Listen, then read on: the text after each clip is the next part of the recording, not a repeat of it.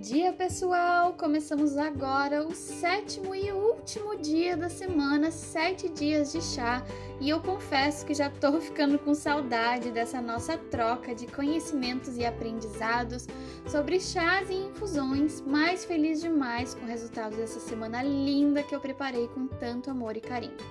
Mas vamos lá, eu deixei um dos chás mais famosos para o último dia, porque eu acho que todo mundo aqui já tomou alguma vez na vida o chá de camomila. Além de muito gostoso, eu adoro chá de camomila, ele é um ótimo calmante natural. Ajuda a reduzir a insônia, proporcionando uma boa noite de sono, e também melhora a nossa digestão, combate o estresse do dia a dia, ótimo para tomar à noite depois de um dia cansativo de trabalho e também alivia cólicas menstruais. Eu particularmente uso muito para essa finalidade e tem me ajudado bastante.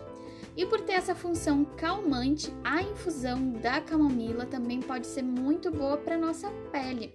E eu vou falar um pouco disso no vídeo de hoje à noite, então aguardem que teremos um conteúdo bem legal para finalizar essa, essa semana.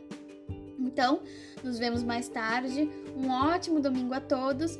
Fiquem bem e tomem chá.